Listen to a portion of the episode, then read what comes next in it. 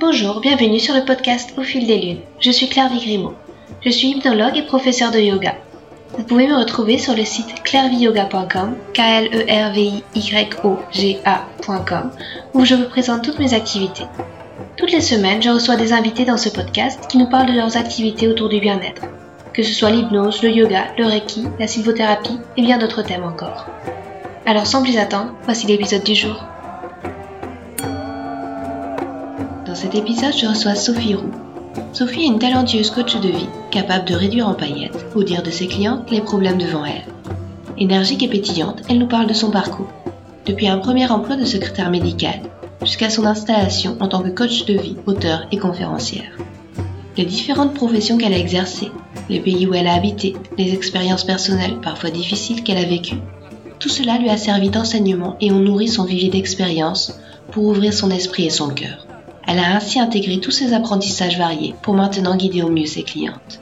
Et afin que le maximum de personnes puissent bénéficier de ses conseils avisés, elle s'est aussi lancée dans un podcast, Creative Lifestyle. Vous retrouverez son tour joyeux pour des épisodes solo et en interview. Vous vous proposez une myriade d'astuces pour être une meilleure version de vous-même. Mais si sa bonne humeur est contagieuse, les thèmes qu'elle aborde sont profonds. Touchée dans le cœur de son foyer par le burn-out de son compagnon, elle nous livre sa vision de cet état d'épuisement et comment elle a appris à s'en protéger. Elle nous parle aussi de la façon dont elle entretient sa créativité et de ses futurs projets. Un épisode à mettre entre toutes les oreilles pour voir se dessiner sur vos lèvres un sourire aussi grand que celui de Sophie quand elle jase avec vous. Bonjour Sophie, je suis enchantée de te recevoir. Tu es euh, coach de vie, tu es aussi euh, la voix derrière euh, le podcast Creative Lifestyle. Est-ce que tu pourrais te présenter un petit peu en quelques mots et nous parler de ton parcours? Bien sûr. Euh, merci à toi de me recevoir. Ça me fait super plaisir euh, d'être euh, d'être interviewée avec toi. ben comme tu l'as si bien dit, je m'appelle Sophie. Donc voilà. mon, mon parcours, ben il est il est atypique. je suis une expatriée. Je fais partie de ces gens-là. J'habite en dehors de la France depuis je pense facilement 12-13 ans. Je compte plus les années. J'ai plus assez de doigts en fait pour les compter. et puis, euh, ben, c'est ça. J'ai, je suis française d'origine. J'ai vécu au Canada et maintenant j'habite, euh, j'habite en Allemagne. Et en fait, euh, mon, mon parcours euh, est atypique dans le sens où j'ai pas, j'ai pas suivi une ligne bien droite. J'ai fait beaucoup, beaucoup de détours avant de trouver la carrière dans laquelle je m'épanouis maintenant. Donc, euh, bah, en France, euh, je travaillais dans le médical. Euh, J'étais euh, technicienne de laboratoire. Je faisais des prises de sang, des analyses, des trucs super le fun avec plein de beaux produits de toutes les couleurs. J'ai travaillé en psychiatrie aussi, en clinique de recherche. J'ai fait énormément de choses dans le domaine médical en France. Ensuite, avec mon conjoint, on a quitté la France. On est parti vivre au Canada au Québec, à Montréal. Euh, c'était euh, la grande aventure. Mhm. Et puis, euh, ben, arrivé au Canada, c'est ça, j'ai eu la surprise que avec mon visa, ben, j'avais plus le droit de travailler dans le médical. il fallait que je recommence toutes mes études et tout ça. Et ben, j'étais un petit peu enceinte de, de mon premier enfant. Et, et, donc, je me voyais pas repartir dans 4-5 ans d'études encore. Donc, ben, j'ai travaillé en magasin créatif. J'ai vraiment découvert ma voie créative au Canada. Et puis, euh, en parallèlement euh, au travail en magasin, ben j'ai développé un gros site web euh, qui s'appelait l'effet créa. C'était vraiment des DIY. à l'époque, les DIY n'étaient pas aussi populaires que maintenant. Il n'y avait pas Pinterest, il n'y avait pas tout ça. Il y avait beaucoup, beaucoup de blogs, il y avait les forums et tout ça.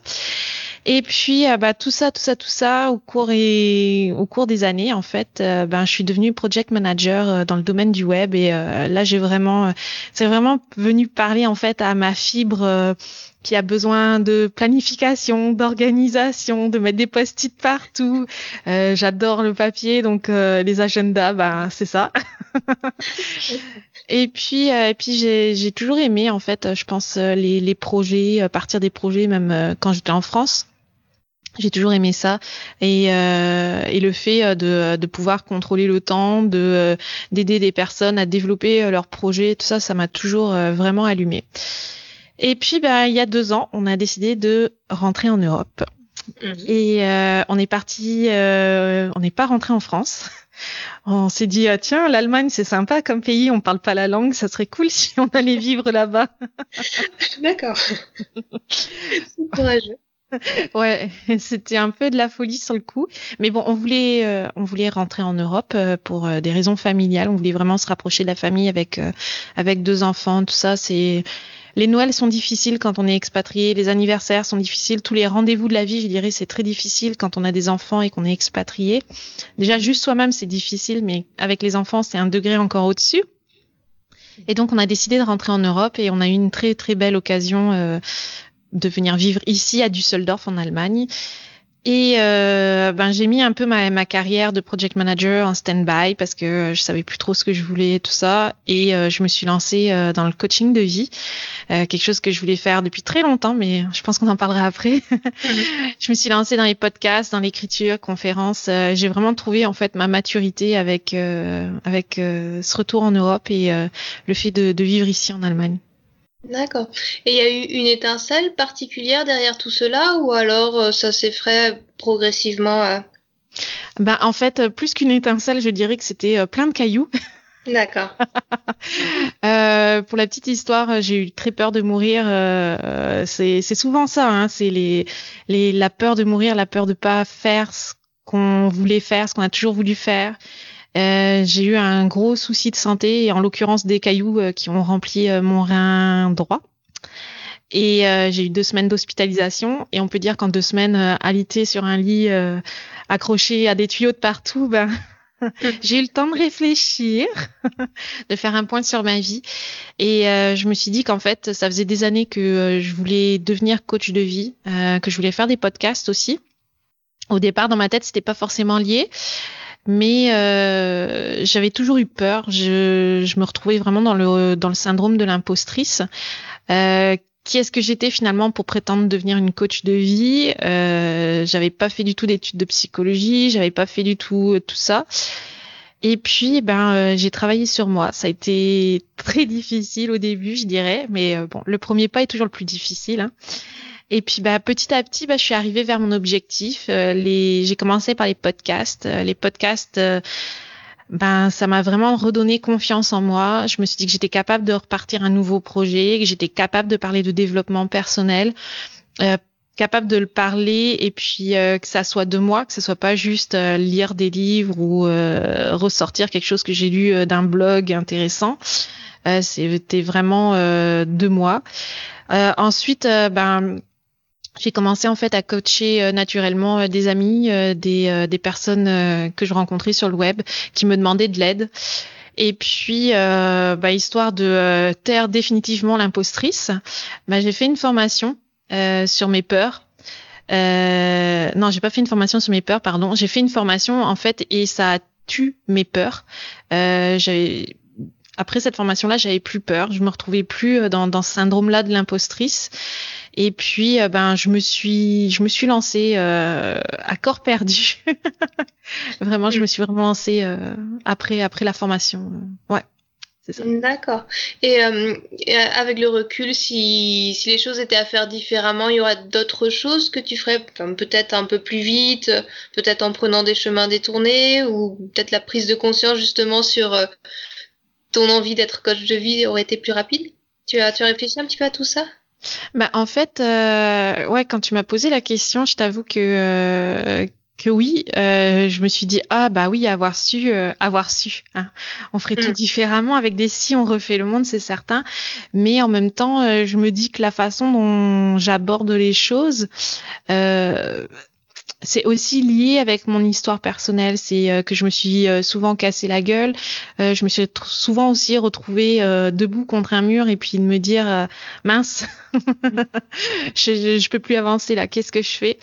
Et puis j'ai appris, j'ai toujours appris en fait dans, dans chacune des sphères et j'utilise tout aujourd'hui. Donc le médical, ben j'ai énormément appris sur l'humain.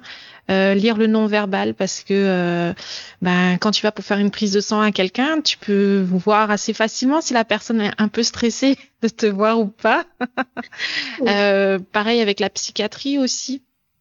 Euh, ensuite, quand j'ai travaillé en magasin, bah là, j'ai énormément appris sur le marketing, les techniques de vente, euh, l'organisation, la gestion, euh, l'effet créa. Ben là, c'était vraiment mener un énorme, un énorme projet, euh, le faire évoluer, apprendre sur le web, les réseaux sociaux. Moi, je connaissais rien, rien, rien du tout tout ça. Je savais même pas allumer un ordinateur quand j'ai commencé. Et puis, ben, project manager, c'est vraiment venu euh, parler à tout mon côté euh, de gestionnaire, de planification et d'organisation. Donc, je pense que euh, je mélange un peu tout ça dans, dans mes approches, que ce soit pour les podcasts ou le, ou le coaching. Et j'ai dû me réinventer en fait plusieurs fois. Et justement, quand tu m'as posé cette question-là, je me suis dit, bah oui, j'ai dû me réinventer en fait plusieurs fois parce que j'avais pas suivi ma boussole intérieure. Et euh, du coup, euh, oui, c'est certain, j'ai pris plein de chemins détournés, mais en même temps, j'utilise tout ce que j'ai appris, donc je me dis que je sais pas si euh, j'aurais fait les choses vraiment si différemment que ça, ou si je les avais fait différemment, je pense que j'aurais une autre façon de l'aborder que ce que je fais maintenant. Et euh, aussi chaque pays, parce que quand on est expatrié, on, on on vit des choses euh, vraiment différentes de que quand on reste dans le dans le cocon euh, le cocon euh, du pays. Mm. Ben chaque pays en fait ça m'a apporté des nouveaux apprentissages que ce soit sociaux ou culturels. Puis dès que je voyage en fait c'est un regard neuf que je repose à nouveau sur ma vie. Puis j'ai cette chance là ben Düsseldorf on a un bel aéroport donc je voyage beaucoup. J'ai cette chance là. Et euh, là, tu vois, je rentre de Grèce et puis euh, ben je pensais faire évoluer en fait ma vie vers quelque chose, du moins un rythme beaucoup plus slow et euh, beaucoup plus dans la, la, pleine conscience et le mindfulness. Là, vraiment être plus consciente en fait de, de mes actes au quotidien, et de ce que je fais, de pourquoi est-ce que je le fais, tout ça. D'accord. Et c'est vrai que tu sembles avoir la capacité à sortir assez facilement de ta zone de confort en, bah, en explorant différentes techniques, en voyageant, en, en, trouvant des nouveaux pays. Tu as des techniques un petit peu pour ça ou enfin, est-ce que c'est bon j'y vais je me lance ou alors euh, il y a plus de réflexion derrière? En gros, comment tu arrives à surmonter euh, les peurs à l'origine? Bah en fait, euh, je pense que les peurs de voyagistes, de vie, de vie en expat, sont un peu différentes des, des, des peurs du quotidien. Et euh, la vie en expat, c'est vraiment euh, le fait d'à chaque fois de, de, se retrouver devant une opportunité, de se dire on la saisit on la saisit pas. Et euh, mes peurs, en fait, euh, pour ça, ben, je les partage avec mon conjoint, et parce qu'il aime autant que moi euh, bouger. et, et donc, en fait, on dire, on, on, partage nos peurs, on en parle, mais en même temps, c'est un projet qu'on mène à deux. Enfin, maintenant, on mène à quatre avec, avec nos enfants, donc c'est un projet qu'on mène. Et puis, ben, on prend euh, chacune chacun des obstacles un après l'autre. Et ensuite, pour tout ce qui est euh, les peurs, je dirais du quotidien, ben moi mes peurs, ben avant c'était, euh, elles étaient vraiment liées au fait euh, de faire plaisir aux autres, la pression sociale de la réussite salariale, ça c'était quelque chose que j'avais énormément au Canada et j'arrivais pas à m'en détacher. Hmm. la peur de l'échec. Qu'est-ce qui va se passer là si ce mois-ci je, je signe pas de client? Qu'est-ce qui va se passer? Et en, paradoxalement la peur du succès. Et euh, je me suis souvent mis des barrières euh, dans des barrières euh, pas physiques, mais des, des, des barrières virtuelles. Et je, je, me demandais en fait tout le temps, est-ce que je, je, vais être une bonne mère? Si j'accepte ceci, si je me mets à voyager par exemple partout pour aller faire des conférences ou quoi. Et, mmh. et je dois dire que toute seule, je me mettais moi-même mes propres mes propres handicaps. Et euh, maintenant, ben, pour les surmonter, ben, je, fais face à ça, en fait, euh, j'assume. Euh, j'ai appris aussi à vivre pour moi et plus pour les autres. Et ça, ça fait une énorme différence euh, dans mes actions et dans mes choix. Euh, j'assume mes choix et mes désirs. Et puis, je me dis que au bout, à la fin de la journée, je peux toujours me regarder dans un miroir, puis je peux toujours me dire que mes choix font que euh, je suis une bonne personne, même si je ne rentre pas forcément dans le moule qu'on m'avait désigné. D'accord. Et euh, j'avais envie de développer un petit peu justement euh, ces barrières qu'on se met soi-même. Ça a été facile de les surmonter. De mon côté, je suis mère aussi. C'est vrai qu'il y a toujours ce côté entre oh, bah, j'ai envie de développer un petit peu mon entreprise, mais bah, c'est vrai qu'il faut que je sois présente à la maison ça a été facile de faire la part des choses, de trouver son équilibre entre bah, entrepreneuse, mère de famille et, toutes les, les, cordes que tu as aussi à ton arc? Non. euh, non, pas du tout. Euh, je, je, me dis aussi, en fait, euh, je vois que maintenant j'appréhende tout ça vraiment différemment d'il y a quelques années et euh, je me dis que j'ai fait des erreurs. Euh, en tant que maman, j'ai fait des erreurs, euh, surtout avec mon fils aîné parce que à l'époque, ben c'est ça, j'ai développé ma grosse plateforme, l'effet créa et tout ça, et du coup, je ne lui donnais pas assez de temps. Enfin, moi, je trouvais que je ne lui donnais pas assez de temps. Il y a jamais quelqu'un qui m'a dit tu préfères développer ton site web plutôt que de t'occuper de ton enfant, c'est pas ça.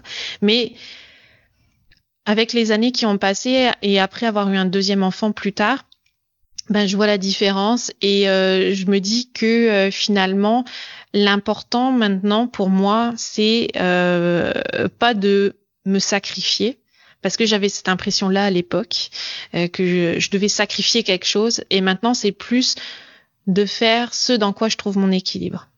Donc par exemple, euh, si euh, je me retrouve coincée et que euh, j'ai plein de choses à produire euh, en tant qu'entrepreneuse, parce que pour vivre, c'est ça aussi, hein, il faut qu'on produise des choses, faut qu'on produise des services, faut qu'on produise des, des, produits hein, parfois aussi. Mmh. Et, et que en même temps ben mes enfants ils ont besoin de moi parce qu'il y en a un qui est malade ou euh, que euh, il y a un énorme devoir d'allemand on parle pas allemand hein. donc c'est ça donc il y a un énorme devoir à faire et tout ça puis qu'il y a besoin de mon aide ben je vais aller vers là où je sens plus mon équilibre et mon équilibre ben ça va aller plus par exemple dans ce, dans cette situation là ça va aller d'aller aider mon fils et euh, de pas forcément euh, de, de, laisser un petit peu de côté l'entrepreneuriat. Et puis il y aura d'autres moments où, par exemple, bah, le dimanche il va faire beau, et puis je vais dire à mon conjoint, je dis tiens, tu prends les garçons. voilà, j'ai comme 10 podcasts enregistrés. donc, euh, et, donc c'est ça. Donc à, un autre moment, bah, je vais donner un équilibre vers autre chose. Et je pense que c'est quelque chose d'extrêmement difficile de trouver euh, cet équilibre et de se sentir, de pas se sentir coupable. Mm. Et euh, à partir du moment maintenant où quand la culpabilité entre dans ma vie, en fait, moi je la rejette. Euh, je je rentre pas, je rentre pas dans, dans ce cercle vicieux là parce que ça ça m'aspire vers le bas. Et euh, et c'est ça, essayer de trouver un équilibre. C'est pas c'est pas facile. D'accord, mais ça fait plein de une, belle vision en tout cas sur euh, sur ça. Et euh, tu parlais aussi de l'effet créatif. Tu es visiblement quelqu'un de très créatif. Comment tu entretiens cette créativité euh, donc, euh, alors la créativité, en fait, bah, elle a toujours été là, ça c'est certain. je l'ai mis de côté à certains moments dans ma vie et tout ça, et je dois dire qu'avec l'effet créa, ça a vraiment, c'est vraiment venu pomper tout mon jus de cerveau. Mm. C'était une grosse, grosse machine et j'ai eu besoin, en fait, j'ai fait comme un, un genre de burn-out créatif. J'ai eu besoin vraiment d'arrêter et de dire, oh, stop, là, on va se calmer le coco. Et puis, euh, ben maintenant, euh, ma créativité, en fait, euh, ben, elle est plus liée à mon développement personnel. Donc, euh, je l'aborde vraiment différemment. Et ben j'entretiens ma créativité en fait en achetant euh, presque plus de matériel. Ça c'est vraiment euh, après une grosse purge. J'ai fait une énorme mm. purge. euh, mais bon, je suis jamais à, l'abri. Hein. Quand je vais à l'action, euh, je peux toujours déraper puis acheter plein de pinceaux et machin. Euh, j'écris, j'écris énormément. En fait, euh, j'ai j'écris énormément depuis plusieurs années et euh, je rentrais pas l'écriture dans ma créativité en fait. Et dernièrement, je me suis dit, bah voyons, si ça fait partie aussi de ma créativité. J'essaye de me donner un rendez-vous hebdomadaire le dimanche. Et puis, euh, ben, je suis mon intuition. Un coup, euh, ben, je vais attraper du scrapbooking. Un autre coup, ça va être des pinceaux et de l'art journaling. Je fais juste ce que j'ai envie de faire sur l'instant. Je, je réfléchis pas trop. Et puis des fois, je fais du brin et puis c'est correct si je fais du brin. Euh, je suis des cours aussi, même si j'ai énormément de mal euh, à faire ce qu'on me demande exactement et à suivre le rythme d'un cours, genre un nouveau cours chaque semaine, ça j'ai beaucoup de mal. Mm. Mais bon, j'arrive à faire des choses à ma sauce, on va dire. Euh, je me mets pas de pression, comme je te disais tantôt, euh, la culpabilité, euh, j'essaye de l'éviter au maximum. Euh, J'écoute plein de musique euh, quand je quand je crée, je bouge, je, je gigote, ta, ta, ta, Euh, je parle beaucoup avec des amis et des artistes aussi sur Instagram. J'hésite pas en fait à aller à la rencontre de personnes créatives. Et puis euh, un truc que j'adore faire et que je fais définitivement pas assez, c'est que euh, je donne des rendez-vous Skype à des amis. Puis c'est des rendez-vous Skype créatifs.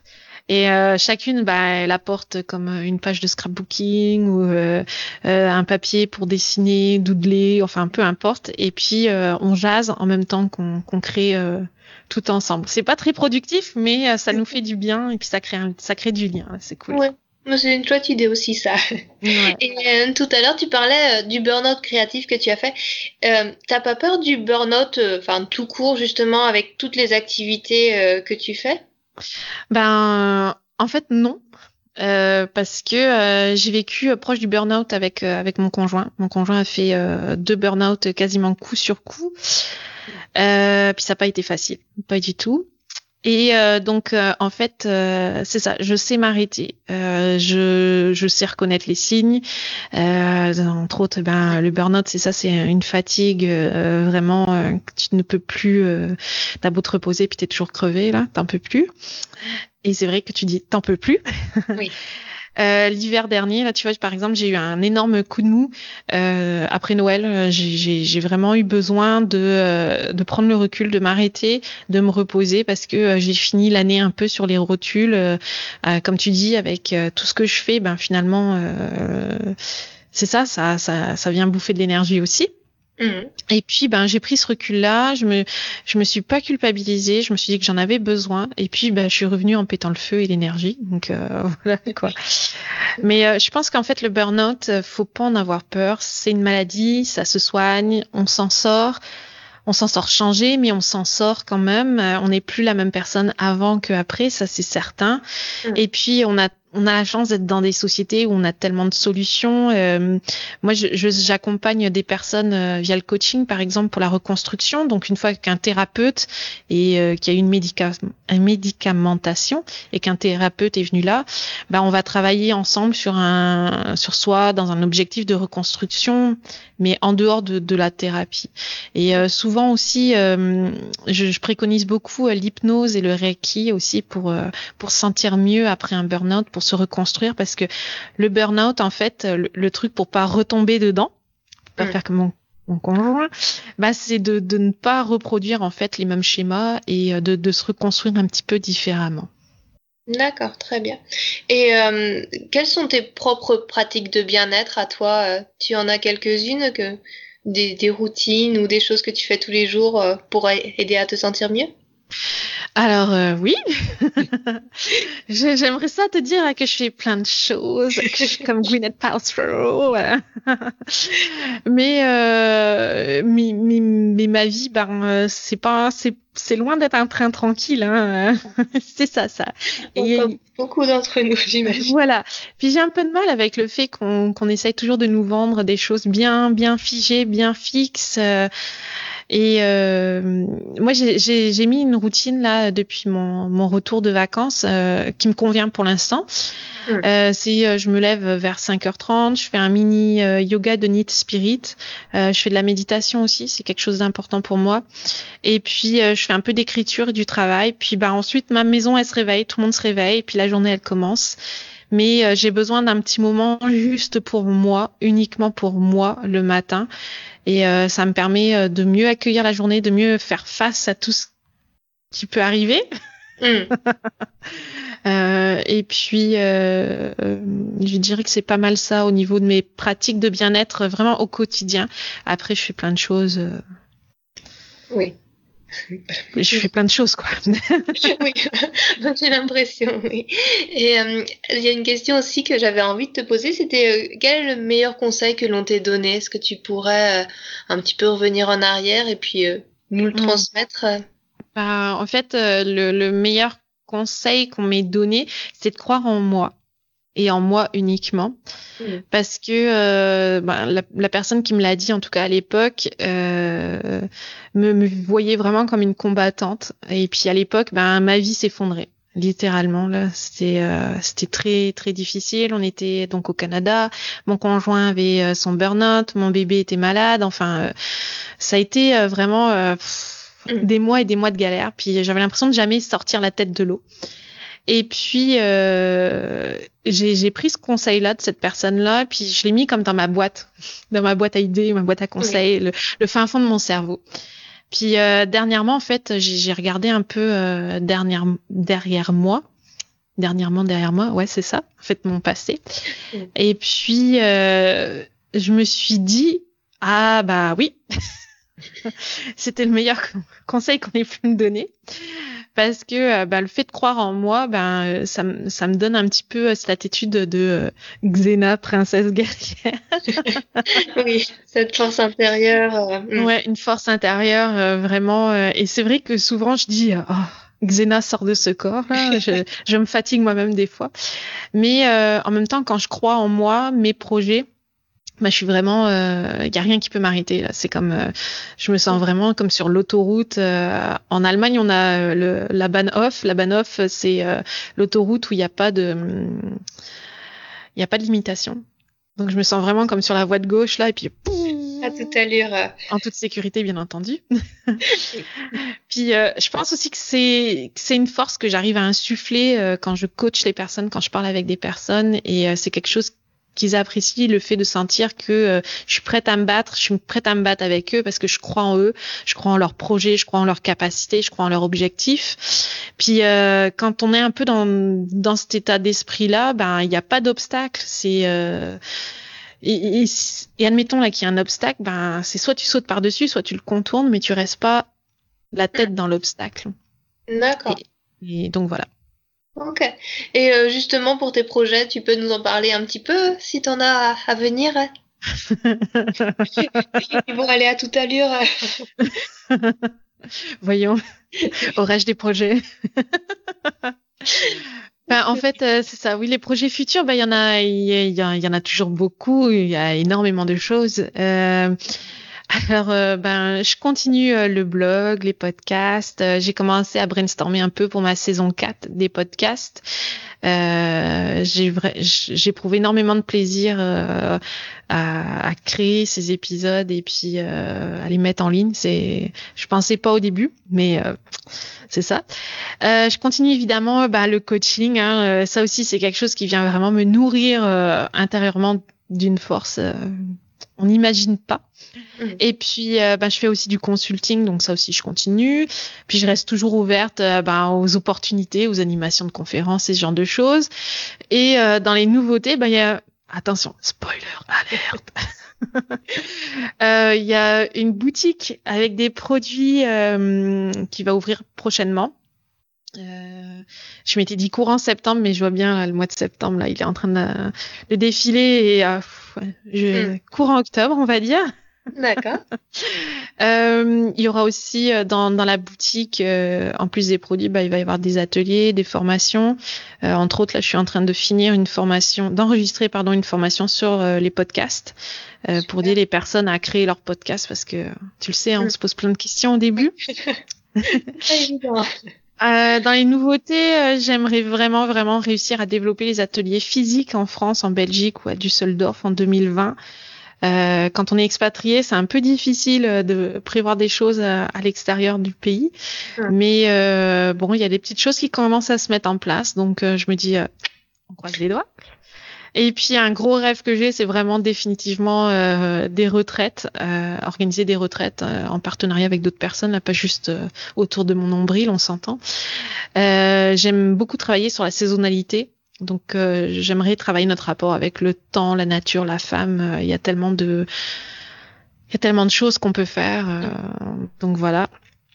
Et complètement à côté de ça, ben, j'aimerais développer le mentorat. Euh, J'aide beaucoup de nouveaux coachs et de coachs en devenir. Euh, je prends beaucoup de plaisir à le faire, donc c'est quelque chose que j'aimerais vraiment développer et voir évoluer. Euh, la communauté des coachs, c'est pas juste des loups qui cherchent à tirer un maximum de toi.